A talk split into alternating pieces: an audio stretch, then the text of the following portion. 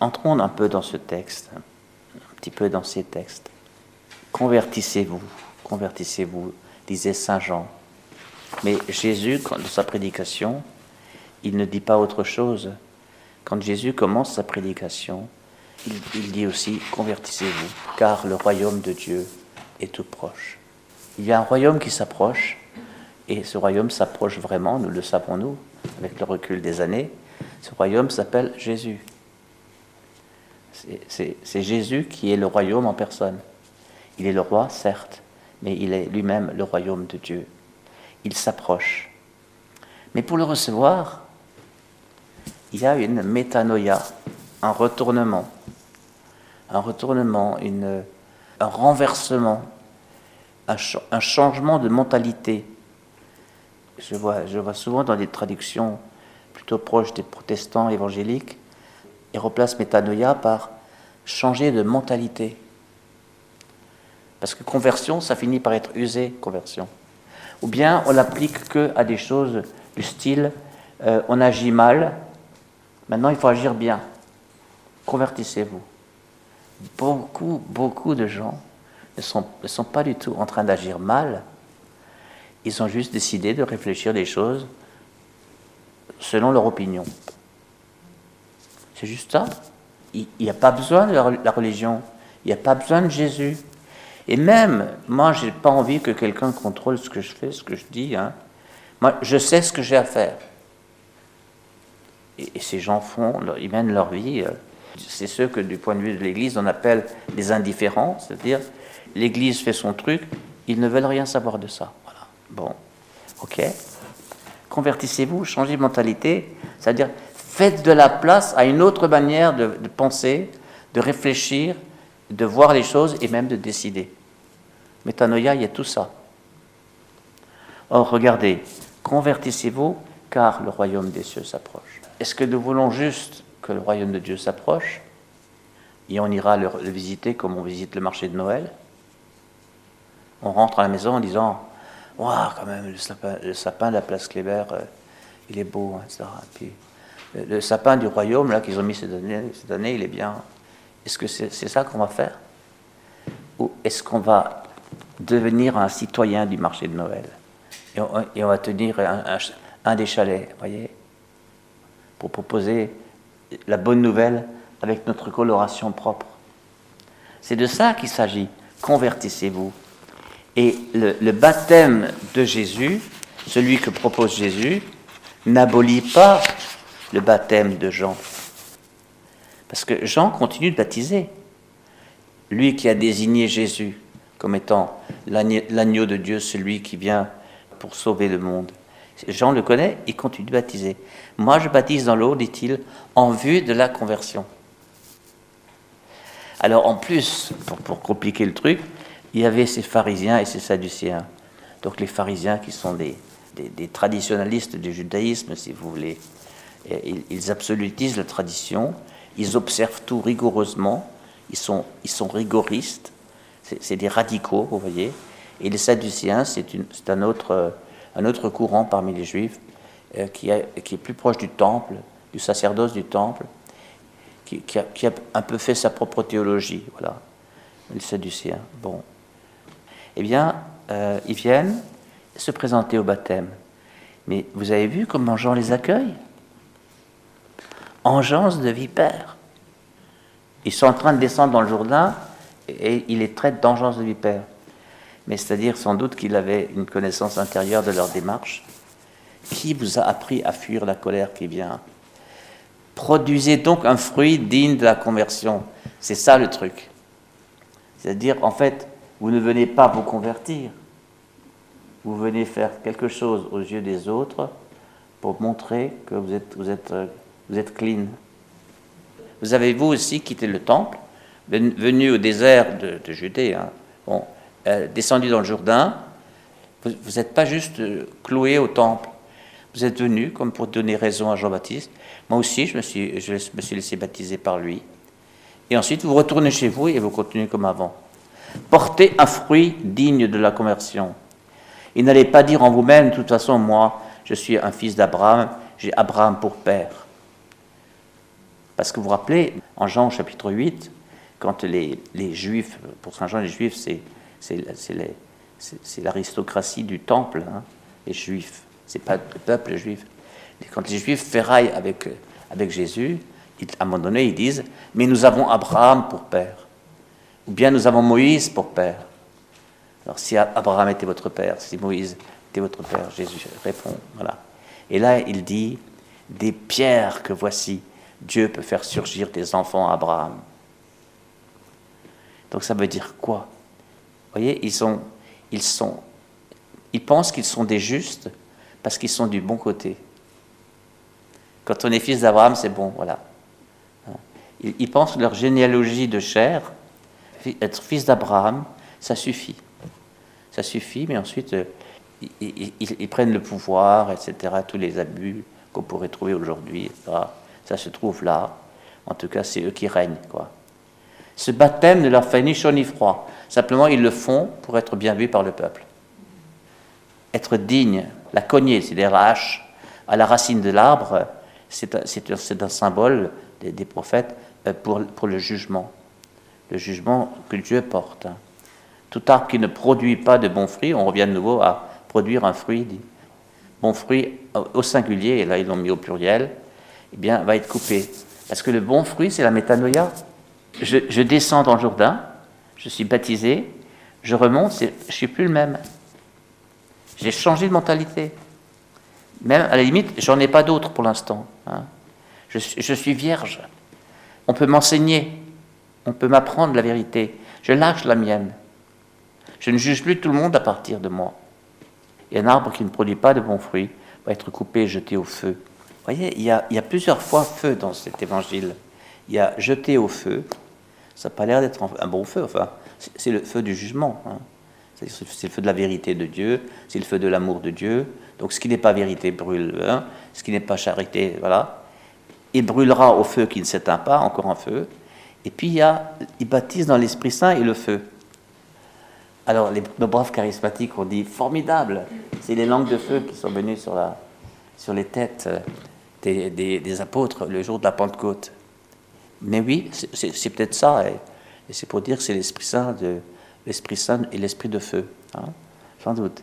Mais que fait l'Esprit Saint? Eh bien, Il suscite aussi un jugement. Si vraiment vous êtes dans la prière, si vraiment vous êtes un enfant de Dieu, vous devriez reconnaître votre péché plus facilement, plus vite, plus humblement, que si vous n'êtes pas jugé, par, si vous n'êtes pas en présence du Seigneur.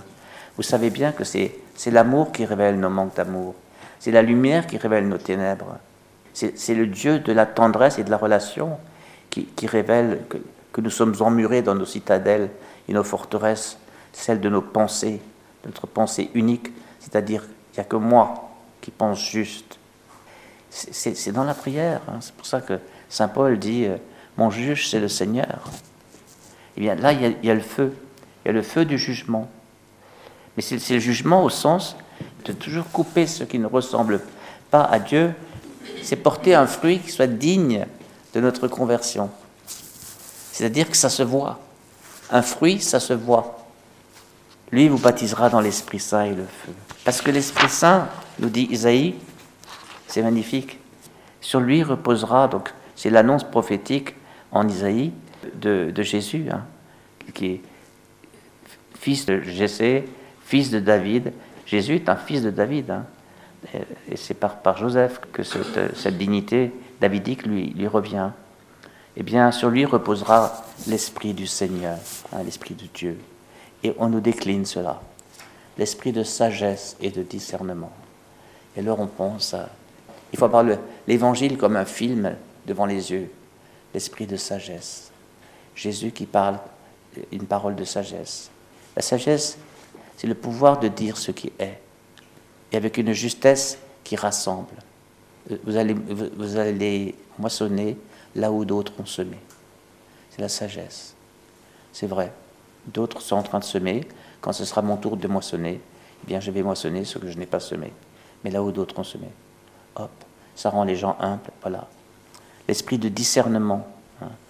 L'esprit de discernement, c'est comme celui qu'a exercé Jean quand il traite les, pharisiens les sadducéens d'engeance de vipère, alors qu'ils sont en train de faire une démarche d'humilité. Ça, le discernement. Et le, discernement peut être parfois abrupt. Hein. Le discernement. Quand, Jésus ferraille avec des, des, conservateurs du temple qui veulent surtout pas perdre le pouvoir, tombeau, tombeau blanchi, blanchi à la chaux, voyez. Sépulcre béant. C'est horrible, c'est horrible. Voilà, voilà ce que Jésus dit. Hein. Il leur dit des choses. Mais c'est nous que tu insultes, a dit une autre fois un, de ces pharisiens vexés. Il faut, reconnaître que c'est quand même ça. L'esprit de discernement tranche. C'est pas pour rien qu'on met une hache au pied, du, au pied de l'arbre.